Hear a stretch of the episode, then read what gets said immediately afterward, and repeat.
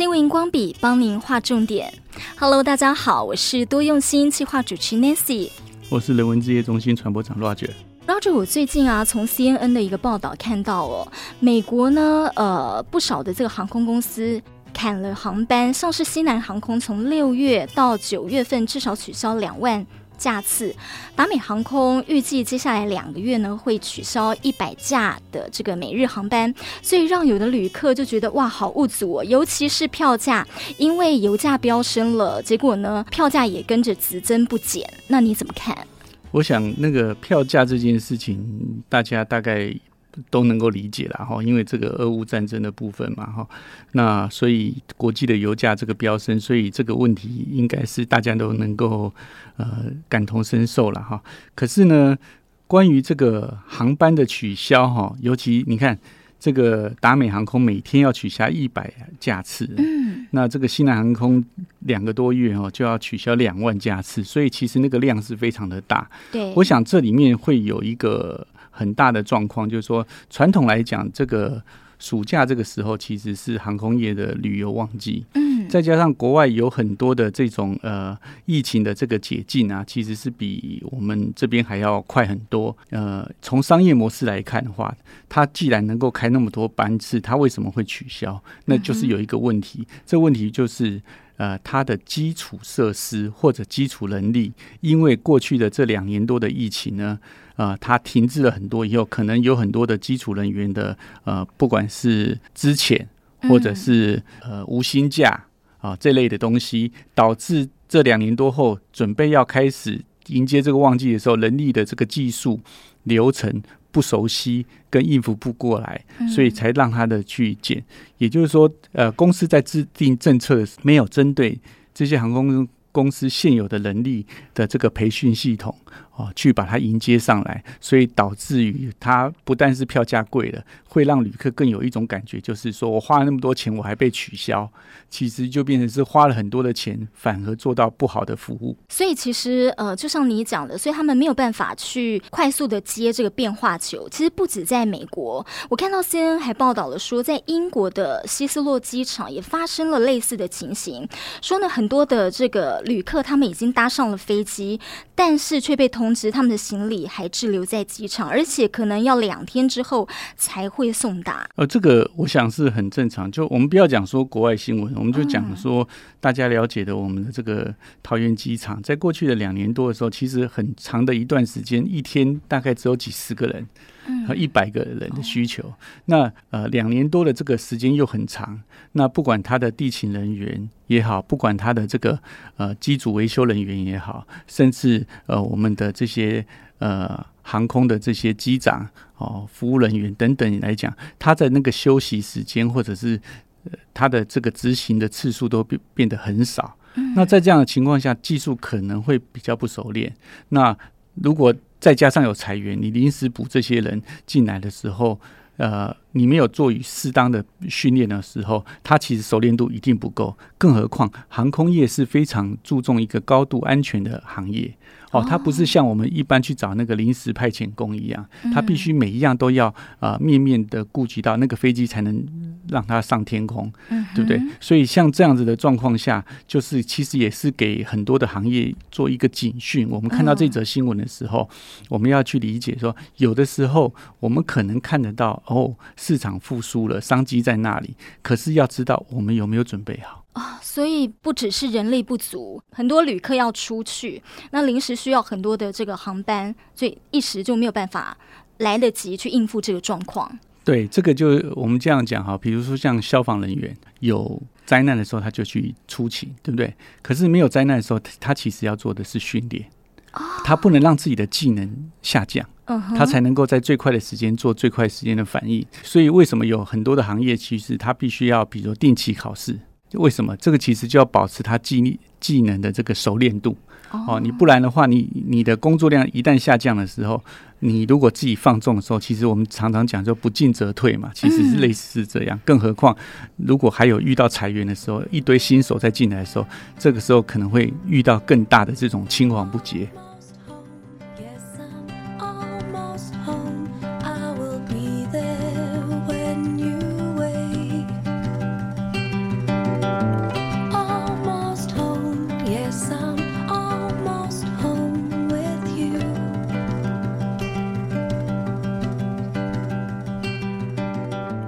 全球的疫情趋缓了，呃，看到像美国啦、英国，刚说到他们的航空业现在需要大量的人手，表示说工作机会增加了。回到台湾也看到说，《经济日报》报道，无薪假的人数从两万多人降到了一万多人，这样子的一个加上暑假的效应啦，所以让两个行业火起来了耶，包括了像是旅行社还有 KTV。我想那个无薪假的。减少就代表说这个产业的复苏嘛，它的工作职缺慢慢恢复中，所以这是一个好的消息。但是呢，因为这个疫情的状况下，对于不同的产业其实有不同的冲击。有一些产业呢，它必须要，比如说面对面，然后比如说像您刚刚说的这个餐饮业，嗯啊，或者是像您刚刚说的这个 KTV 服务业，嗯，那因为服务业大部分来讲。零售业、服务业、餐饮业，它需要人跟人的这个沟通，哦，或者是他他提供这样子的服务，那所以这样的东西，随着这个疫情趋缓以后，大家慢慢开始恢复到疫情前的这个生活的时候，需要有更多的店家的状况，所以这些服务人员的职缺就慢慢恢复了。可是另外一方面，也有一些呃，因为这个疫情以后，让一些行业去做一些反思，哎，是不是我一定要集中在某一些地方才能工作啊？譬如说像写软体的软体业、科技业哦，他可以在公司里面写程式，他也可以在家里面写程式。被疫情做到这个停滞的状况的时候，它对不同产业的冲击，跟这个疫情后现在恢复的时候，它就会有一些产业，它反而会造成是属于的生态上的变化。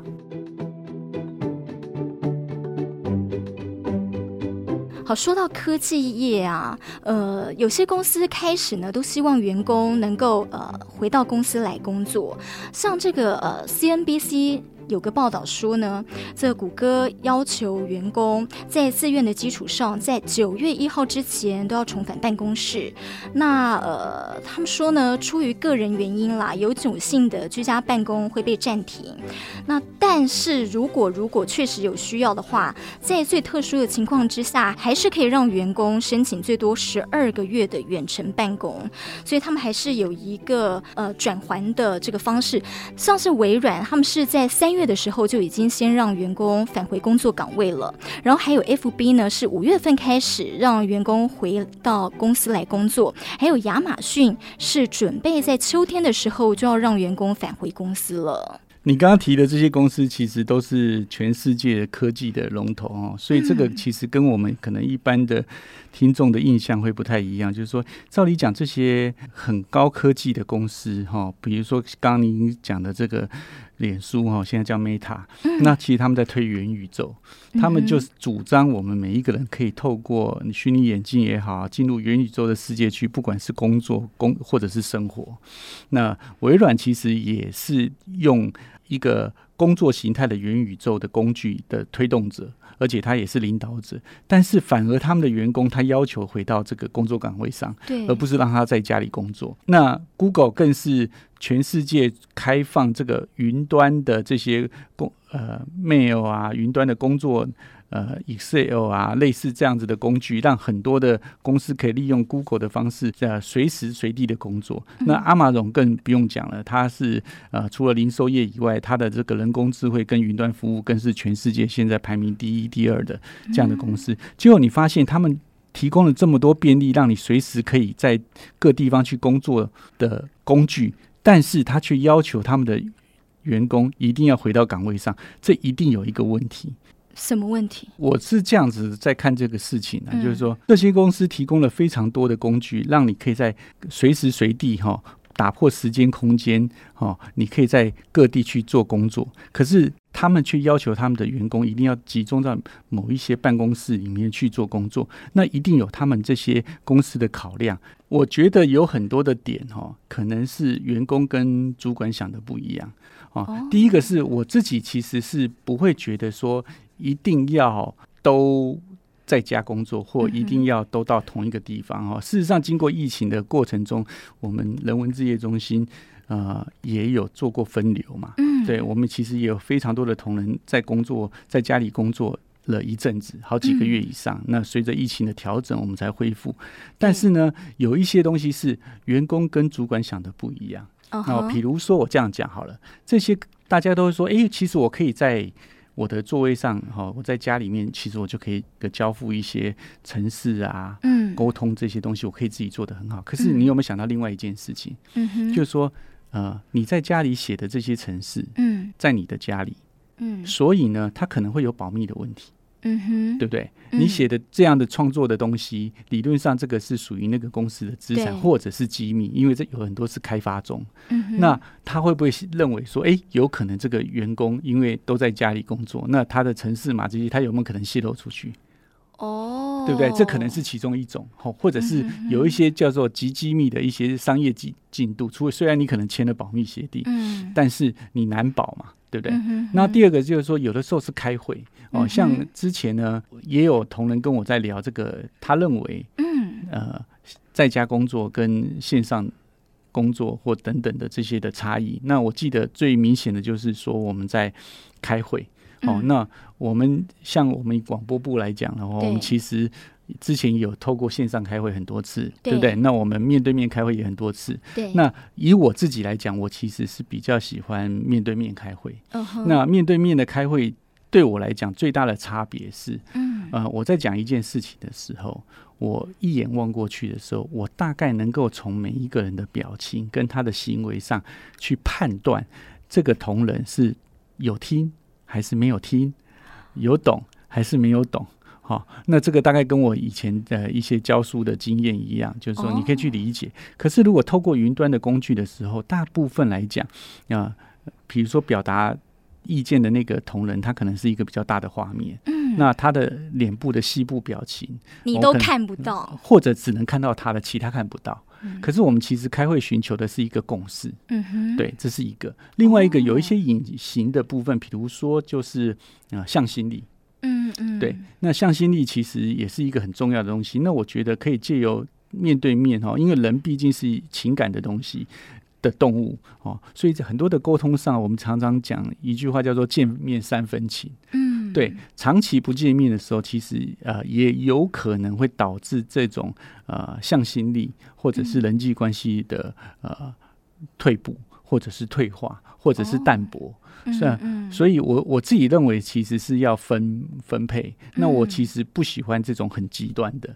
那虽然这几个大公司在全世界首屈一指的都表态，他们最后回顾。回归都希望是集中在工作岗位上，也就可以从这边去理解到，不管这个微软也好啊，不管这个脸书也好，阿玛荣也好，Google 也好，他们的管理阶层可能对这一点的看重其实是比较高的。嗯，当然也有一些科技业是相反的，像 Twitter。嗯嗯嗯，对，Twitter 其实在疫情爆发没多久，大概两千年、两千二零年左右，他其实就已经宣布说，他们就要永久的这个呃远距办公。对对，所以我觉得针对行业别跟针对这些部分，其实他会有不同的看法。那当然，呃，整个执行团队哈、经营团队，他们对这件事情的理想可能也会有不一样。所以我觉得这个东西其实也某个程度也牵扯到企业文化。像我们最近呢，呃，我们的大爱的剧场哦，也是一档接着一档播嘛。嗯。可是我们最近就开始。除了网络上面的推广以后，uh. 我们也开始因为这个疫情开始慢慢解封，我们也开始着重于实体的这个互互动。嗯、所以就是这样讲，你在网络上跟明星，好，我们就讲这些娱乐业的话，对你在网络上办见面会，跟你实体看到他，我相信对于粉丝他是两种不同的感觉。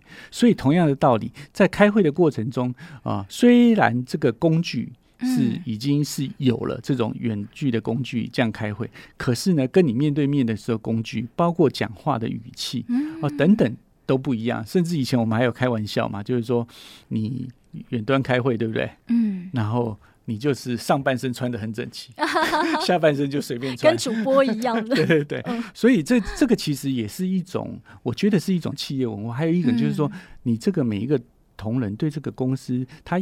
内心的向心力，嗯，哦，这个我想，这个有一些的形式上，其实它可以加强这样子的力量。嗯、那我我认为这些可能也是这些高科技的这些产业的龙头，他们在经营决策上为什么会最后做的这样决策？嗯，当然这是一个自由的市场，所以做了这样的事情的时候，其实也会导致有很多不同的风貌发现。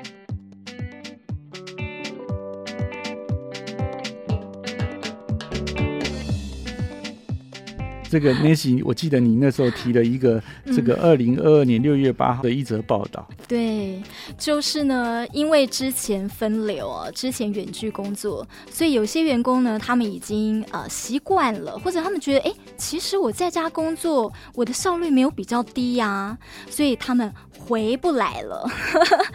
就报道到说，印度有一家科技公司在取消了居家办公之后，有八百名的员工他们直接离职，哎，也。发现到说呢，这个呃高盛集团，好，他们要求员工要正常上班，还有美国的这个摩根大通银行，呃，要求呢你至少每周要通勤上班三天，但是呢，有很多的上班族他们并不买单呢，这个是怎么办呢？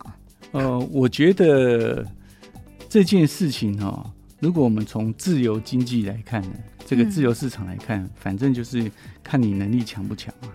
如果你能力很强的时候，那当然你有一些公司，他要的是你的技能绩效嘛，所以他就会允许你嘛。但是呢，如果你不是属于这种，那你可能离职以后不见得会找得到很好的工作啊。所以回到刚刚前面的这个二零二二年七月一号的《经济日报》这则报道啊，嗯，那一一人力银行不是就有在盘点嘛？目前这个。在家工作职缺最高的产业的前三名是哪三名？第一名是科技、资讯、软体、半导体啊，我想这个大家能够理解。反正你在家工作，写程式，你把东西交出来就可以了。对。第二是政治、宗教、社福。嗯。哦，那为什么政治、宗教、社福是可以？因为你去帮他的时候啊，你只要辅导你的个案就可以了嘛。嗯。对。那你不一定要集中在某一些地方嘛。那第三是金融、投顾、保险嘛。嗯那保险业也是一样，其实很多其实他要的是客户服务，其实他是属于呃这个。保险从从业人员，他针对他的客户，他要服务的这个做得好，他回到总公司或者回到这个办公地点，跟他上面大概就是一些行政手续程序来讲，所以你就可以看得到，呃，不同的形态它会有不同的方式。可是呢，就像刚刚这个 Nancy 讲的嘛，那有一些人他就习惯了。习惯了以后呢，他就觉得，哎、欸，我在家里很方便啊。嗯，那第一个方便就是少掉这个交通时间嘛。对，对不对？我们虽然讲说每天工作八小时，可是像那个大概每个人每天大概都要花到九到十个小时以上哈，包括通勤时间。对，所以其实他在家工作，他就可以省去这样的时间嘛。可是呢，省去这样的时间是从员工的心态心里去想这件事情，嗯，对不对？可是。员工自己自评哦，就我们常常在讲说，每年在打考绩的时候，这个自评哦，跟主管评常常都会有落差嘛，对不对？所以我觉得说，哎，我自评这样我做的很好，对不对？我我如期交嘛，对不对？嗯。可是有一些东西是很麻烦的，就是说你如期交东西出来，那你为什么不让我在家工作？那你如期交东西出来的时候，有可能那个数量是到了，但品质到不到。哦，对不对？所以有的时候这种事情其实很难去做一个量化。嗯嗯，对。那所以回到最后，我觉得等到疫情慢慢结束以后，它慢慢就会变成一个平衡。那我觉得这次的疫情给我们的人类一些很大的一些教训或者是机会教育。所以之后我认为在家工作跟在公司工作这件事情，它会自然达到一个平衡。嗯，因为难保不成，如果我们人类没有觉醒的话，哈，嗯，继续又会有新的这些动物影响出来的这些病毒啊，嗯，可能过几年搞不好又有新的，对，所以每一个企业其实也开始做这些阴影。我像相信三四年前，大概很多的企业没有对于这样子的状况做好很好的阴影，可是经过这两三年以后，每个企业的管理阶层啊，经营阶层大概都已经有做这样子的优比。哦，不要讲别的，就以我们人文置业的中心也好，我们在我们的二大楼哈，那其实我们的主控讯号中心需要集中的地方，其实我们也做了一些分流的设计。嗯哼，所以万一又真的有这样状况的时候，其实我们人员很快就可以做内部分流，而不而不用像我们现在在这个呃一大楼现在的状况下，我们的临时去拉其实是很不方便的。嗯，所以我觉得这个东西慢慢慢慢，它就会变成一个呃自然和谐的部分。那我觉得不用。呃，不管你是员工还是你是经营阶层，我觉得也不用太完全都由自己的方式去找去想这件事情，嗯嗯、否则的话，其实很容易就陷入这个死胡同。就好像这个印度的这个教育科技公司，他决定取消的时候，就八百个员工直接离职哦，这其实是一个很大的冲击哦。嗯、那你也可以讲说，这搞不好这八百个员工是横向连接，八百个横向连接，好厉害哦！这个就很像工会啊。嗯嗯，所以工会的罢工不是是这样子嘛？嗯，对不对？那所以其实我们在讲，就是说活活在这个社会上，不管你是资方还是劳方，其实就是互相尊重。对对，当你不互相尊重的时候，其实最后通常都是双输啦。嗯嗯，对对。所以，我们想看这个航空业。你要如果你记得那个新新闻的话，在航空业在疫情之前，其实航空业台湾的两大航空业其实都有造成都有很多这些劳工的这种抗议，嗯嗯，对不对？罢工。可是你看疫情一来以后，你也不用抗议了，因为需求直接下滑，而且不到一成。对对对不对？所以我觉得中西这就是要要共好，社会共好里面其实就是要互相体谅。对对，然后不管你是将来是。在家工作，还是你在这个职场上到一个定点去工作，我觉得都要恢复那个工作的那个心态。嗯、哦，毕竟啊、呃，你有所创造，其实你也会得到相对应的这个尊重。嗯，所以呢，刚才讲到印度这个，他们这八百个员工，他们可能真的太久这远距工作了，就像您讲，他们没有面对面，太久没有好好沟通了。这个疫情趋缓之后，他们也回不来了。所以就像 Roger 讲的，其实，在工作上，不管是劳方资方，其实也要换位思考。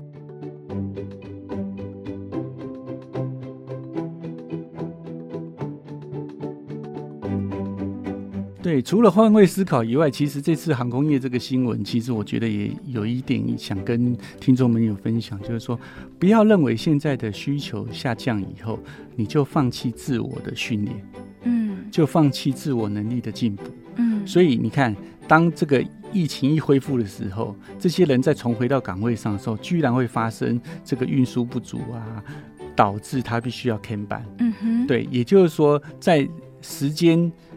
给你很充裕的情况下，说你你因为没有自我的督促，反而让自己的能力下降。嗯哼，其实我们常常讲危机是转机啦。对，疫情的时代这两年多，我相信有很多的很持续自己在进步的人，其实他可以利用这样的时间学到更多的技能，嗯，更多的知识，他能够让自己创造更多的价值。但是同样的道理啊，呃，把这两年多的时间浪费掉的人，他可能不但恢复。到当时疫情前的技术能力水准，他甚至有可能退步。为什么？因为他不够持续的练习，导致他不熟练。所以我觉得我们用这个去做今天的这个结尾，也跟大家共勉说：其实每一个人都要善用时间。我们怎么样投资自己，创造自己价值的机会跟价值的能力？所以，我们应该好好利用这段时间呢，哎，多充实自己的技能，哪里呃缺的时候，我们可以随时补位。哎，对，这个很重要的。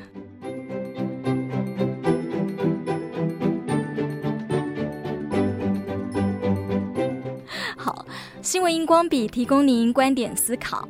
我们下回见，拜拜，拜拜。